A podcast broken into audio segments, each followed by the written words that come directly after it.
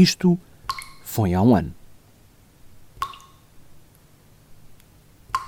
Deixe-me que lhe diga, até porque sei perfeitamente do que estou a falar.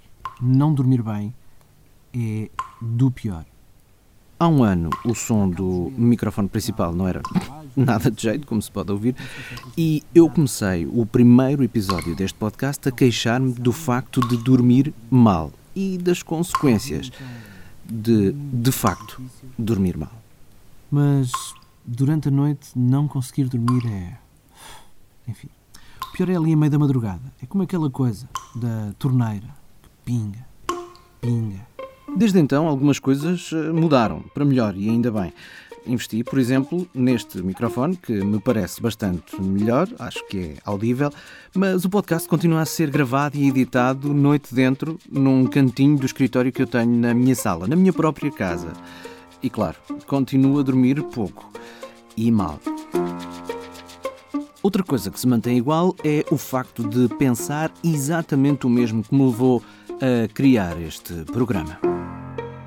Faz todo o sentido contar as histórias de quem tem coisas interessantes para contar.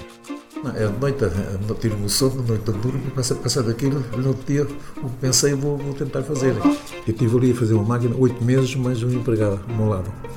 E sem, sem, sem, sem traços no papel, sem nada, conforme via que era preciso, ia cortando, soldando, coisa. Este é o Sr. Luís. O Luís Roteriz Vitorino. Que tem duas datas de aniversário. Eu nasci em 23 de outubro de 1932 e fui batizado com 8 meses, por isso faz a 24 de junho. Assim como a Rainha de Inglaterra, que também comemora duas vezes por ano. Eu sou o rei de Portugal. E curiosamente, com uma conversa de duplos aniversários, começava um podcast que até teve um teaser a 12 de junho e um primeiro episódio dias depois, a 23, e que agora faz um ano de idade. Histórias de Portugal, de saudade e outras coisas.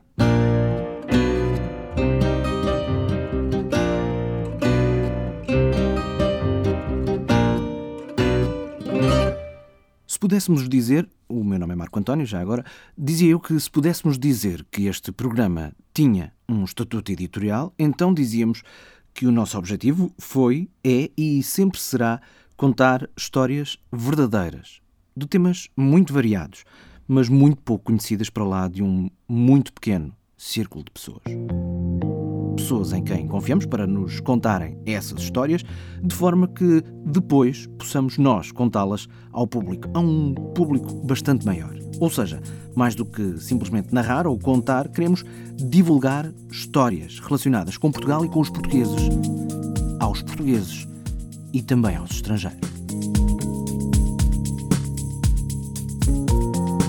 Começamos então há um ano por contar a história de Luís Rodrigues Vitorino, também conhecido como Luís das Molas, uma pessoa que só com a quarta classe sabia tanto ou mais que um engenheiro pensou e criou várias máquinas muito complexas e que ao longo da vida ergueu um museu a céu aberto em Pero Pinheiro. Um museu que prometeu deixar de atualizar. Eu tenho que desistir porque tenho 84 anos, pronto, está tudo bem. Mas quando lá passei, muito recentemente, já tinha uma nova peça em exposição.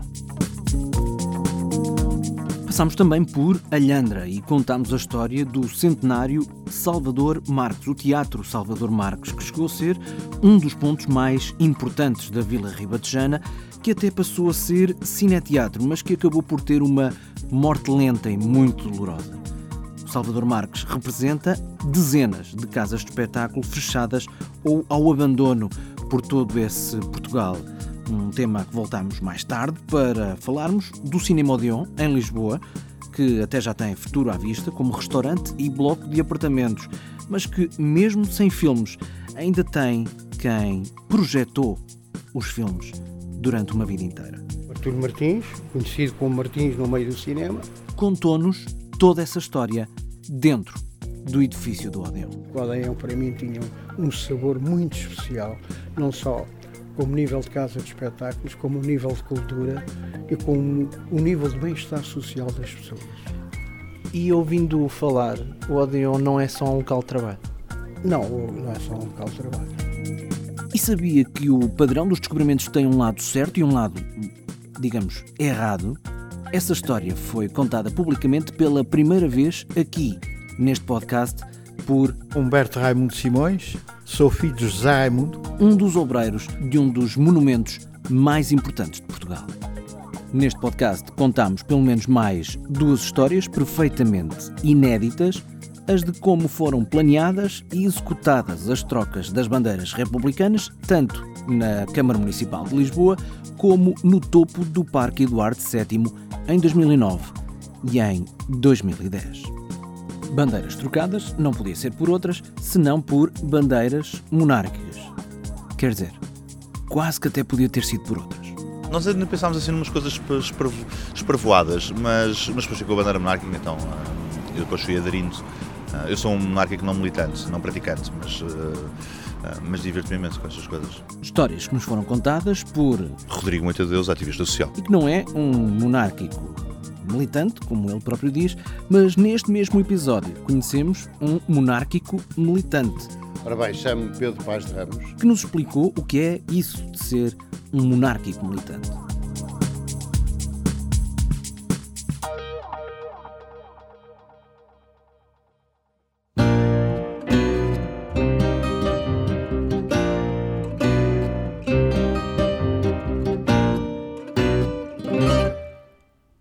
Segue não é publicidade, é um agradecimento.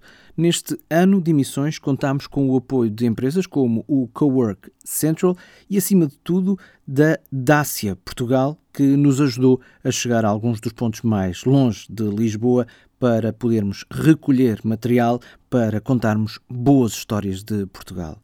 Sem este tipo de apoios, não teríamos conseguido sequer chegar a um ano de emissões. Para continuarmos a poder contar estas histórias, vamos continuar a precisar de apoios que nos possam permitir fazer o nosso trabalho bem feito. Se quiser apoiar este programa, nós agradecemos imenso e faça-nos um favor, entre em contacto connosco. Nós queremos continuar a contar boas histórias de Portugal, de saudade e outras coisas.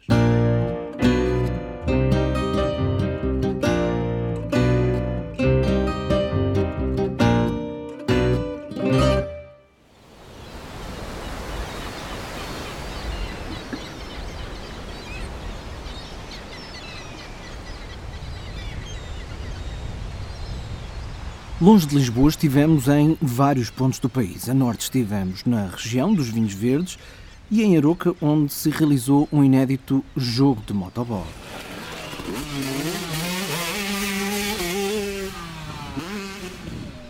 No Alentejo contámos uma lindíssima história de amor. Perto de Pombal contámos a história dos últimos dias de uma oficina de serralharia de bicicletas. Mas o som que estamos a ouvir é das ondas e das gaivotas da Praia de Mira, onde contamos. Ora, antes de mais, diga-me lá o seu nome, com a ajuda de. João Ferreira Custódio, João Maria Nogueira, Manuel Maria Domingos Gabriel, Maria Albina Domingos, Alcino de Jesus Clemente, Maria de Lourdes Custódio. Para contar a história da fé de um povo dependente do mar, sempre perigoso, na Senhora da Conceição, que as gentes de Mira garantem acalma as vagas quando mais é necessário. Eles tiram a imagem da capela, metem aqui na, na muralha e daí a nada o mar abre e o barco entra.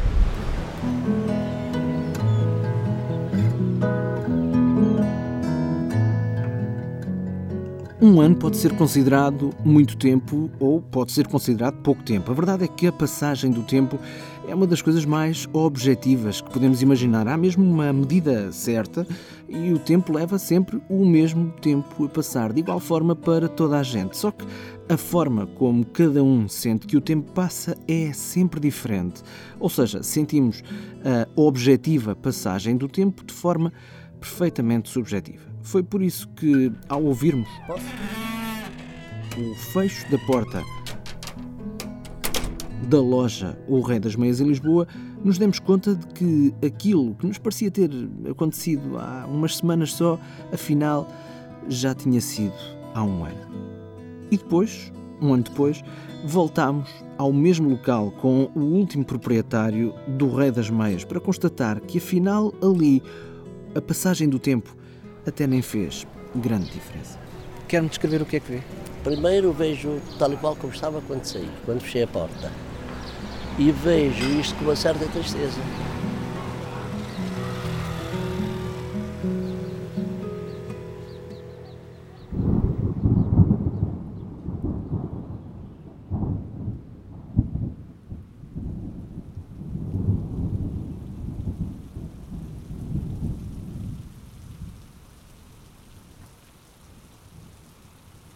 Mais tempo, muito mais tempo, passou após as grandes cheias de 1967.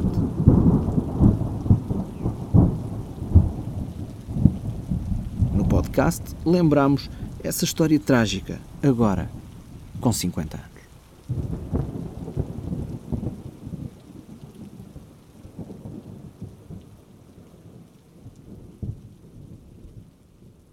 Mas o tempo também passa em bom e há aniversários que nos fazem sentir bem lembrar. Foi um privilégio conhecer e poder dar uma prenda de anos especial à Clotilde de Covão de Coelho. Está muito bem. Sabe quando é que eu quero pôr uh, este episódio? É quando? No dia, no dia 6 de outubro? 6 de outubro. Vou tentar pôr. Até ponha lá. Está bem? Está bem. Vou tentar pôr no seu dia de anos. Então, tá Pode bem. ser? Tá, pode, pode, pode. É uma prenda que me dá. Em todas as histórias que contamos, gostamos que haja sempre uma nota de esperança, mesmo quando razões para ter essa esperança parecem estar muito longe. It's uh, Angela Samos. De longe, como podemos perceber, mais exatamente dos Estados Unidos, chegou-nos uma história assim, contada pela Angela, que já tinha praticamente perdido a esperança de ter filhos. It was a struggle. So for five years, we had multiple losses. And after the fifth loss, we just looked at each other and said, I don't want to do this anymore and we need to get out of here. Mas, numa visita a Portugal, terra de origem da família e de onde a família partiu para os States, a Angela conseguiu engravidar. The magic of Portugal happened, and uh, and we now have a four and a half year old, beautiful, beautiful daughter named Aurelia. Aurelia Linda da Costa Simões. So I mean, you know, it's a good Portuguese name. E quando publicamos esta história, no dia de São Valentim, There's someone here that wants to say something. Hi, Daddy. Can you say happy Hi, Daddy. Happy Valentine's Day. That was Aurelia. She wanted to wish her daddy happy Valentine's Day. So, happy Valentine's Day, Amor. I love you. Não se esqueça que também pode enviar-nos a sua história de Portugal, de saudade e outras coisas. Basta enviar-nos um e-mail para historiasdeportugal.podcast.gmail.com ou ir ao nosso site www.historiasdeportugal.com e clicar em Tenho uma História.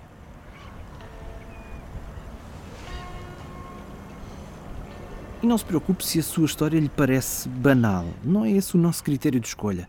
Porque nós acreditamos que nas histórias aparentemente banais há sempre boas histórias para contar que, bem vistas as coisas, até são histórias bastante especiais. Por exemplo, nós eh, fizemos uma história com um colecionador que diz que não é colecionador de tratores que expõe as peças que vai colecionando ou não colecionando à beira da estrada junto a Sobral de Montagraço. Também já lhe dissemos que lhe contámos a história dos últimos dias de uma oficina de serralharia, uma oficina de bicicletas, e há imensas em todo o país, e até contámos a história de uma rua que tem um nome diferente, chama-se Humaneta, e decidimos ir à procura de quem seria esse maneta. E quando lá chegamos, percebemos que a história aparentemente seria banal numa aldeia perto de Palmela, afinal era de facto uma história especial. Apesar de lhe terem cortado o braço, acho que ele conseguiu fazer pá, o que muita gente na altura, com dois braços e coisa, não, não, não conseguiram, porque criou, criou um, vamos lá, um mini império que na altura aqui na região, quer dizer, não havia muitas pessoas que, ou não houve muitas pessoas que tivessem conseguido fazer aquilo que ele fez.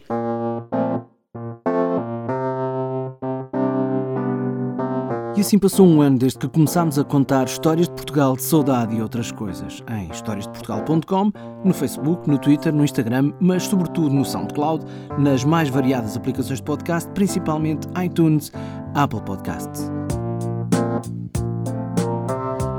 Nestas duas últimas opções, iTunes, Apple Podcasts, pode, se gosta do nosso trabalho, deixar estrelas e escrever algumas linhas sobre o nosso programa, porque isso é muito importante para que o programa cresça e seja conhecido por mais gente. Como já lhe dissemos, pode apoiar o programa para que consigamos continuar a contar boas histórias de Portugal. Se o quiser fazer, basta entrar em contato connosco, nós retribuímos o contacto para falar consigo ou com a sua empresa.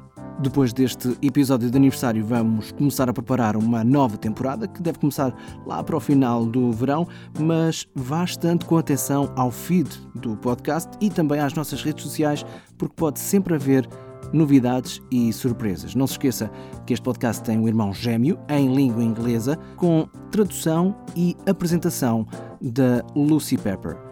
I'm Lucy Pepper. This is Stories of Saudade.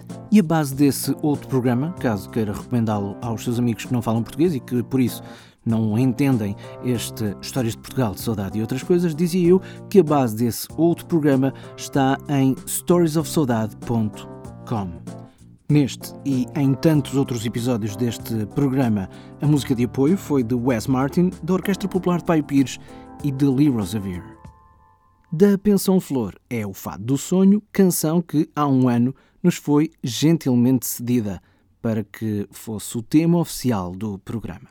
Muito obrigado à Pensão Flor. Já de seguida vamos ouvir na íntegra, porque é um dia especial, este Fado do Sonho. Eu sou Marco António. Estas são as histórias de Portugal, de saudade e outras coisas. Até breve.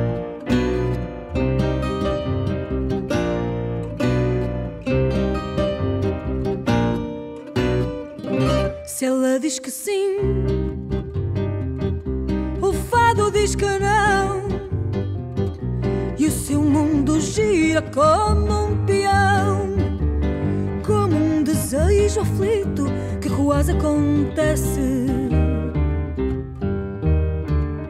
Já não tem tabaco para queimar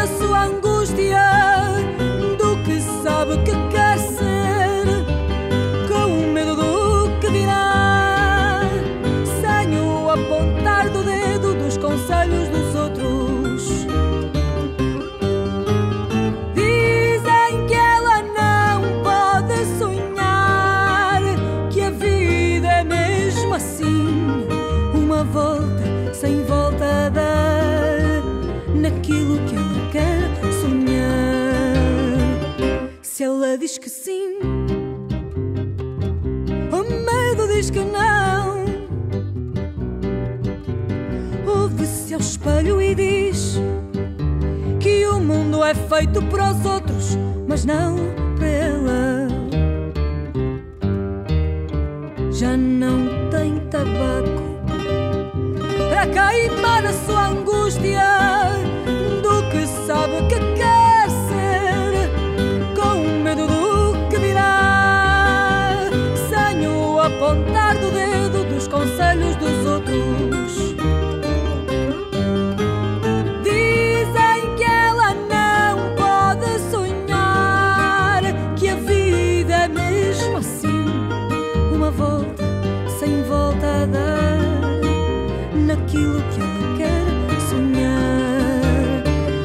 Mas ela dá o dito por não dito e o feito por fazer. E desafia o fado numa desgarrada, num improviso da vida. E canta a vida ao contrário,